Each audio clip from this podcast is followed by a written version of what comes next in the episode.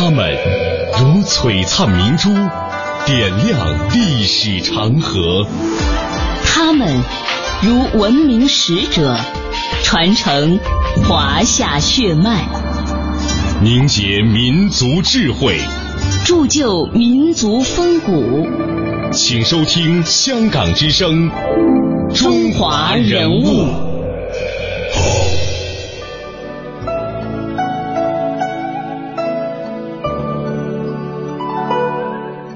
品读中华人物，启迪智慧人生。各位好，我是郑博。大家好，我是君阳。历史上的今天，也就是一八八一年九月二十五日，伟大的文学家鲁迅先生诞辰。鲁迅是浙江绍兴人，二十世纪中国重要的作家，新文化运动的领导人，左翼文化运动的支持者。鲁迅的作品包括杂文、短篇小说、评论、散文、翻译作品，对于五四运动以后的中国文学产生了深刻的影响。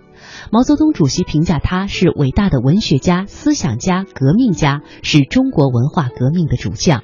一九一八年，他和中国第一篇现代白话文小说《狂人日记》一起出现在了《新青年》杂志上。从此之后，这个名字便伴随着《呐喊》《彷徨》《故事新编》《朝花夕拾》《野草》等多部著作，深深地镌刻在了每一个中国人的心里。他的文学创作包括有杂文、短篇小说、评论以及散文和翻译。好，接下来我们先来了解他的生平。鲁迅，中国文学家、思想家、革命家，中国现代文学的奠基人。原名周章寿，后改名周树人，字育才，浙江绍兴人。一八八一年九月二十五日，鲁迅出生在绍兴东昌坊口新台门的周家大宅。在这个曾经富裕的官宦人家里，他度过了幸福的童年。留下从百草园到三味书屋的美好回忆。然而，一八九三年，祖父周福清泄露了科场舞弊案，被光绪皇帝亲自判了斩监后。后来，父亲周伯仪也因病故去，家庭的劫难从此改变了鲁迅的人生道路。由于家道中落，他不得不在十七岁时离开绍兴，到南京求学，并把名字改成了周树人。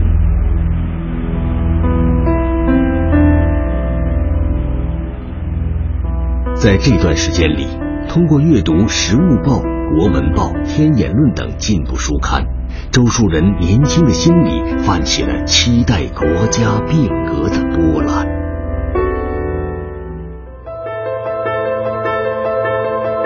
一九零二年三月，周树人决定离开家乡，东渡日本求学，寻找救国的道路。当时，反清斗士们受到俄国虚无党人的影响，通常采取三种革命手段：一是引导舆论，二是武装起义，三是暗杀。与武装起义和暗杀相比，周树人更擅长的是用奋笔疾书的方式从事救亡图存的活动。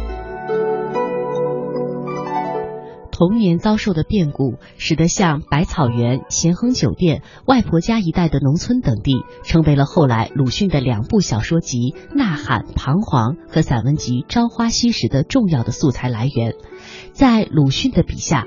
孔乙己当中有恶意嘲弄孔乙己这样的常山顾客，在《阿 Q 正传》当中，当别人欺辱阿 Q，阿 Q 则欺辱比自己更弱小的小尼姑。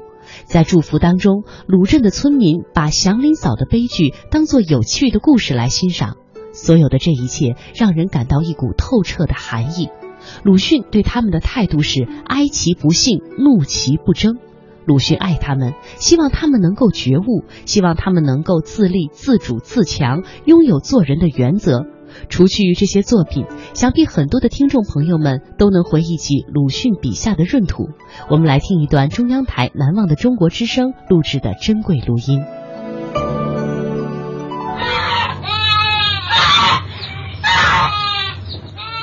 这段五十二年前的录音是在距离绍兴六十公里的上虞市道圩镇杜浦村录下来的。您还记得鲁迅先生创作的小说《故乡》吗？还记得那个紫色圆脸、头戴一顶小毡帽、颈上套一个明晃晃银项圈的闰土吗？小说中闰土的原型张运水就曾生活在杜甫村。由于贫困和常年的积劳成疾，他和鲁迅同在1936年去世。鲁迅五十六岁，张运水五十八岁。九十年前，鲁迅先生回故乡，不曾寻找到旧日的梦的痕迹，他百感交集。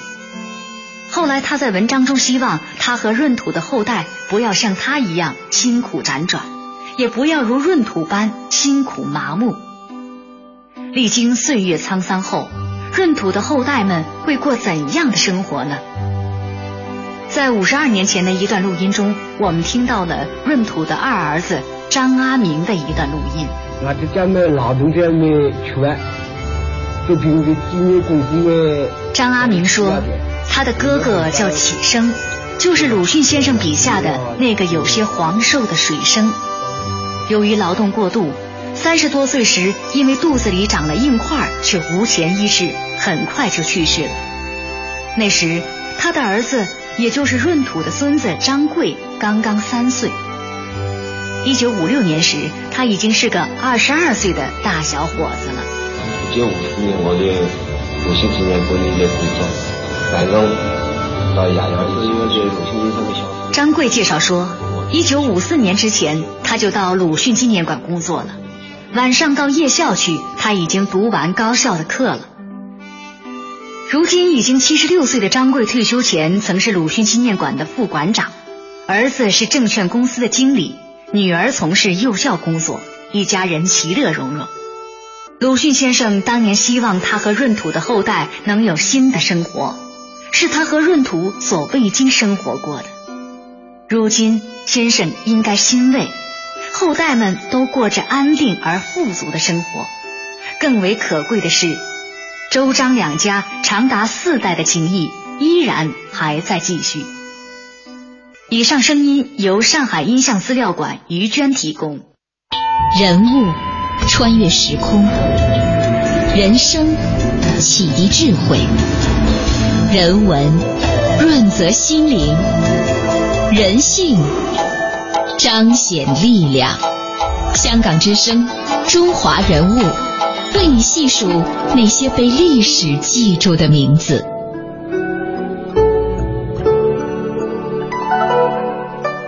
接下来的时间，我们走进鲁迅先生求学的那段重要的经历。鲁迅的童年与少年，就是一个从天上到人间跌落的过程。对此，鲁迅也有着自述。他说：“我幼小的时候，家里还有四五十亩水田，并不是很愁生计。但到我十三岁时，我家忽而遭遇了一场很大的变故，几乎什么也没有了。我寄住在一个亲戚家，有时还被称为乞食者。我于是决心回家，而我的父亲又生了重病，约有一年多死去了。鲁迅生活的那个年代，读书人一般会走三条道路。”其一是读书做官，再者当不上官的还可以去做某一个官僚的幕友，俗称叫做师爷。倘若这两条路都走不通的话，你还可以去经商。那鲁迅走的则是为当时人最为看不起的另外一条道路，进洋学堂。这在当时的中国是被一般人视之为是把灵魂卖给洋鬼子的下贱勾当。一八九八年，当时十八岁的鲁迅。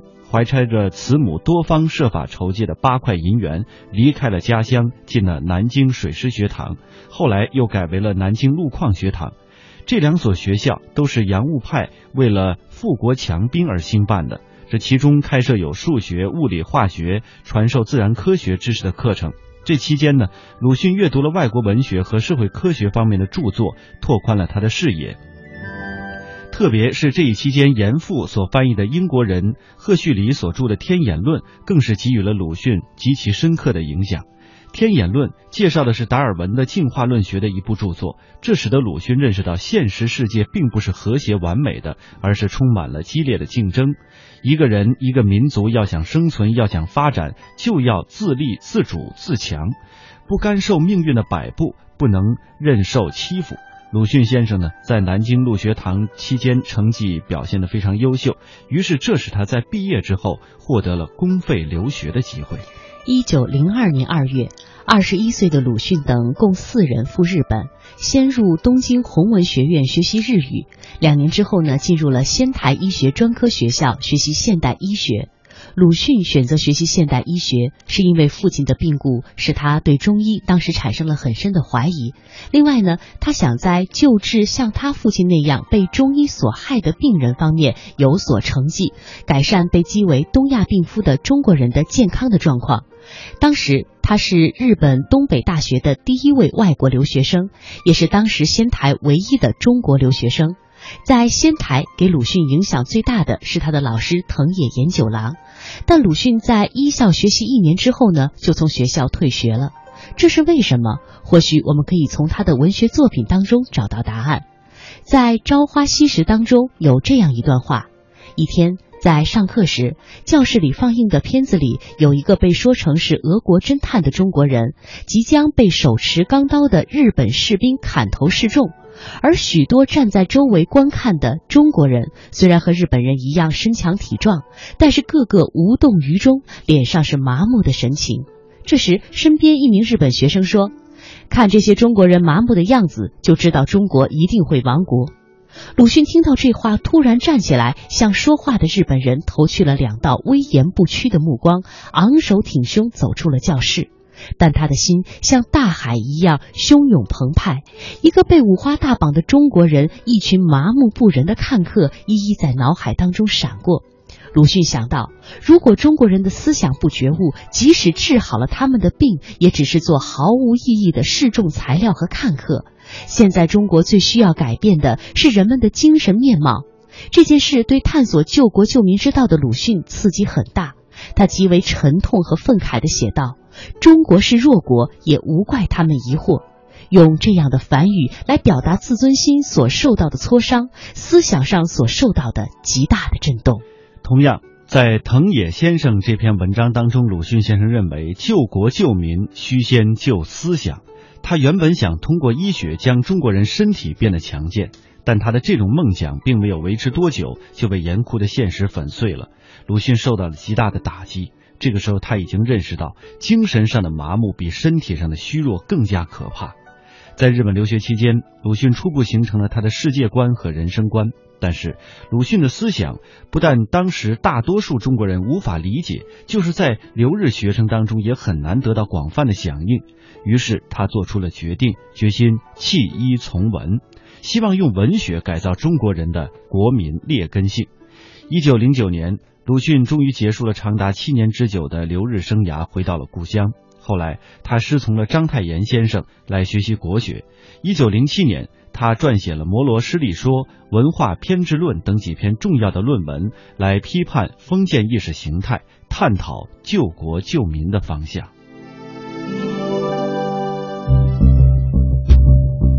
一九零九年，周树人为了维持家庭的生计，离开日本回国，担任浙江两级师范学堂的教员。在两年后的农历辛亥年，一场突如其来的革命向清朝政府与封建统治发起了冲击。短短几个月内，各省纷纷响应，宣布独立。辛亥革命的到来，让周树人感到精神抖擞。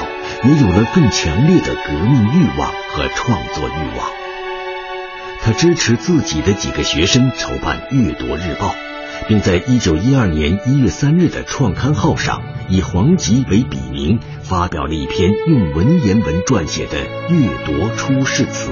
正当周树人热情高涨地投入到辛亥革命风潮的时候，这场革命的不彻底性却渐渐地暴露了出来。这时，周树人也在思索：沉睡在铁屋子里的中国人什么时候才能够醒来？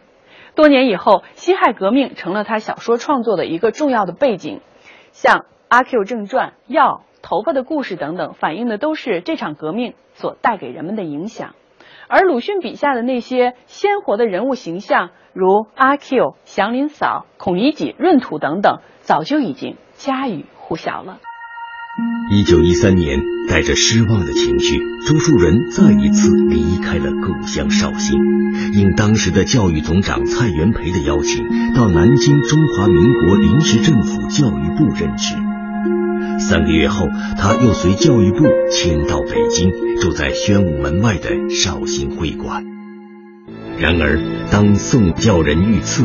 袁世凯称帝、张勋复辟等一场场政治闹剧，以你方唱罢我登场的方式出现在他的面前的时候，周树人的心渐渐的凉了下来。在《呐喊》自序的开头，他写道：“我在年轻时候也曾经做过许多梦，后来大半忘却了，但自己也并不以为可惜。”一九一八年，三十七岁的周树人在绍兴会馆接待了一位访客，这是他在日本就认识的老朋友钱玄同，专程来找他给《新青年》杂志写稿。于是两个人展开了一场关于铁屋子能否毁坏的争论，其结果是周树人被说服，动笔写下了以鲁迅为笔名的第一篇小说《狂人日记》。在多年的期待、失望、挣扎、反思、质疑和探索之后，鲁迅终于在呐喊声中踏上了中国现代文坛，并成为五四运动、新文化运动重要的代表人物。人物穿越时空，人生启迪智慧，人文润泽心灵，人性。彰显力量，香港之声，中华人物，为你细数那些被历史记住的名字。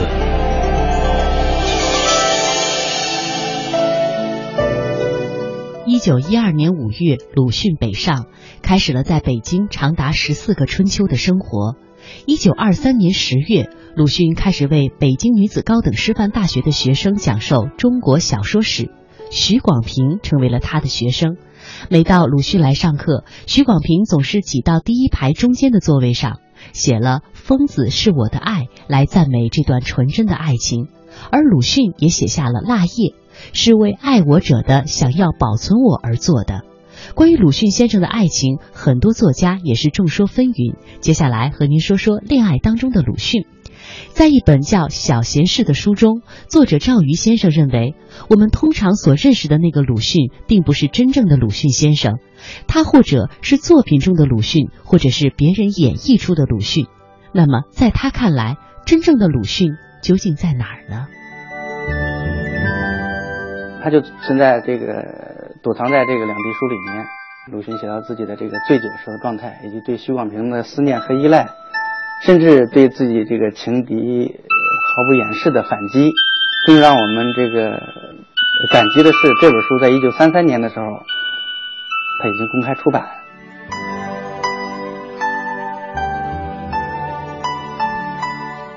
对于两地书，很多朋友都会有一个疑问，那就是当时鲁迅先生为什么要把这样一个很私密的通信公开出版呢？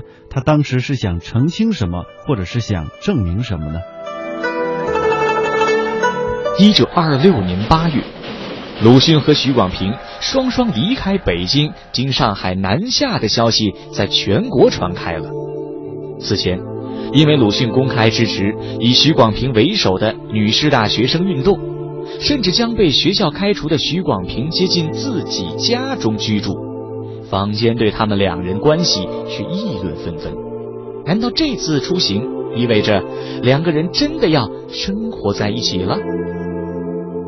实际上，这场风波很快呢就被两人的行为平息了，因为他们是分别离开上海的，而且呢去了不同地方。呃，鲁迅先生乘船到了厦门大学任任这个国文系的教授，然后徐广平是到了广州师专任训育员。那么他们为什么要离开北京呢？了解鲁迅的朋友都知道，这个原因非常复杂，有白色恐怖的压力，也有鲁迅被教育总长张世钊解职的愤怒。当然还有两个人相爱，却因着后院里的朱安以及鲁迅的声望不能公开的这种苦痛，所以呀，嗯，两个人商议着决定一起离开，做个约定，两年之后如果还没有变化的话，便在一起。作家朱正呢，在《鲁迅传》中是这样分析当时鲁迅的这个心态的：面对学界和官场的那一股对他的敌意，鲁迅担心自己一旦背弃婚姻，会不会给在报纸上攻击自己的敌人留下画饼？他们的爱情能经受得住吗？所以，他以非常谨慎的行动向世人，也向许广平表明，他不想马上和许广平同居，因为条件还不具备，他还需要。做些准备，但随着两个人情书的这个积累和增多，以及这个鲁迅生活环境的折磨，这个鲁迅越来越耐不住这个当初的这个两年时间的约定，他非常非常勤奋的等于说是去厦门大学的邮局，每一天去两次，早一次晚一次，甚至当这个徐广平给他织了一个背心儿以后，他穿上以后给他写信，就说不脱下来了，甚至冬天的衣服也不买了。一九二六年十一月，在厦门大学的鲁迅收到了广州中山大学寄来的聘书。面对这难得的可以与恋人见面的机会，鲁迅却犹豫不决起来。没过几天，徐广平就收到了鲁迅的一封信。看过信后，徐广平一颗被爱情烧灼的心一下冷却了下来。我常迟疑于此后所走的路：一，积几文钱，将来什么都不做，苦苦过活；二，再不顾自己，为人们做一点事，将来饿肚也无妨，也一任别人唾骂。一直以来，鲁迅都是许广平的烛光，是他的信心。可是这一次呢，反过来了，鲁迅的信中充满了困惑。字里行间流露出对未来赴广州的担心和忧虑。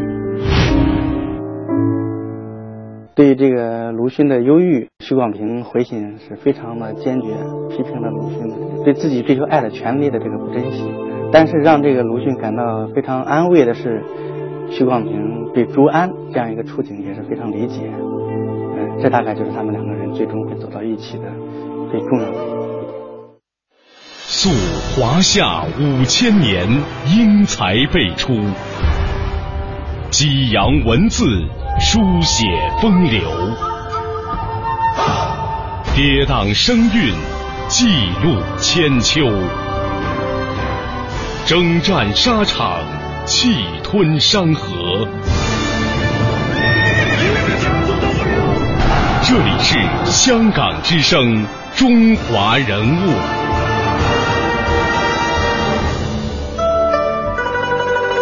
一九五六年十月十四日，鲁迅遗体在上海市迁葬，宋庆龄、茅盾、周扬、许广平等人护送灵柩到虹口虹口公园新墓安葬。接下来我们将听到的是中央台采制的录音，这段声音记录了这段历史，其中呢有鲁迅夫人许广平的讲话和巴金先生的讲话。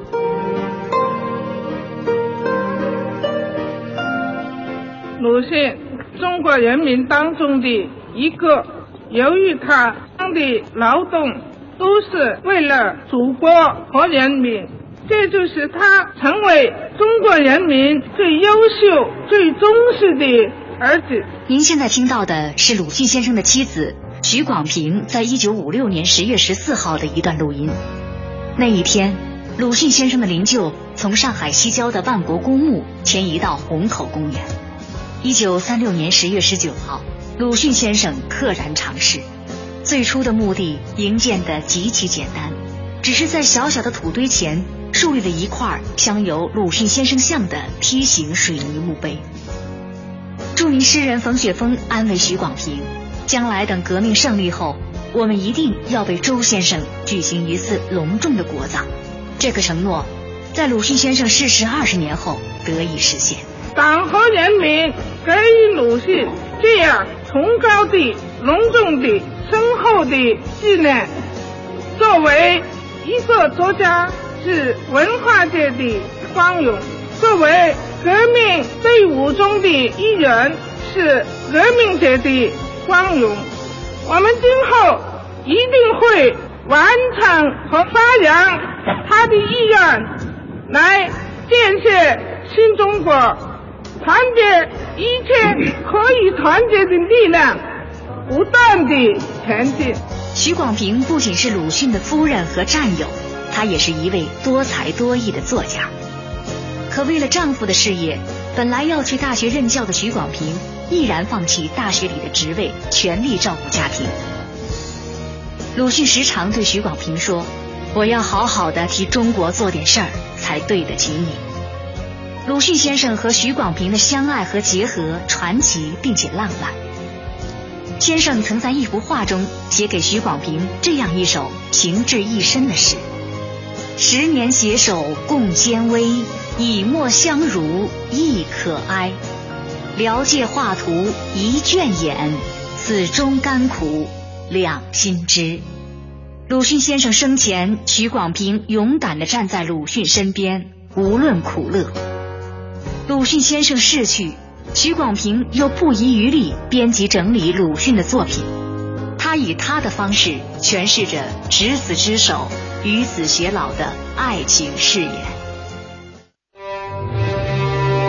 一九五六年十月十四日，在肖邦的葬礼交响曲中，鲁迅先生的灵柩从上海西郊的万国公墓迁移到虹口公园，那里是鲁迅先生生前常去散步的地方。宋庆龄、茅盾、周扬、许广平、巴金等十一人扶着灵柩，从公园门口向墓地走去。灵柩上盖着法学家沈钧儒亲笔写下的“民族魂”三个黑色大字的一面红旗，近两千人神情肃穆，默默同行。在上海音像资料馆，我们找到了当年巴金先生在迁葬仪式上的一段发言：“从此，先生的遗体得到永久的安息。”寂寞先生的人们也有瞻仰与学习的机会。先生留下的丰富的文化思想的遗产，将更广泛的为中国人民所接受。先生的智慧的光芒将更普遍的照亮中国青年的心灵。在鲁迅先生的迁葬仪式上，中央美术学院教授肖传九创作的鲁迅先生雕像在墓地前揭幕。看到雕像，现场很多人更是忍不住泪水连连。鲁迅先生睿智的目光、浓密的眉毛和胡须、棱角分明的脸庞、灰衣长衫、手中时常夹着香烟的神态，还有他横眉冷对千夫指、俯首甘为孺子牛的神韵，全在眼前。尽管鲁迅先生曾立下遗言，在他死后要赶快收敛、埋掉、拉倒，可后人又如何能忘得了他？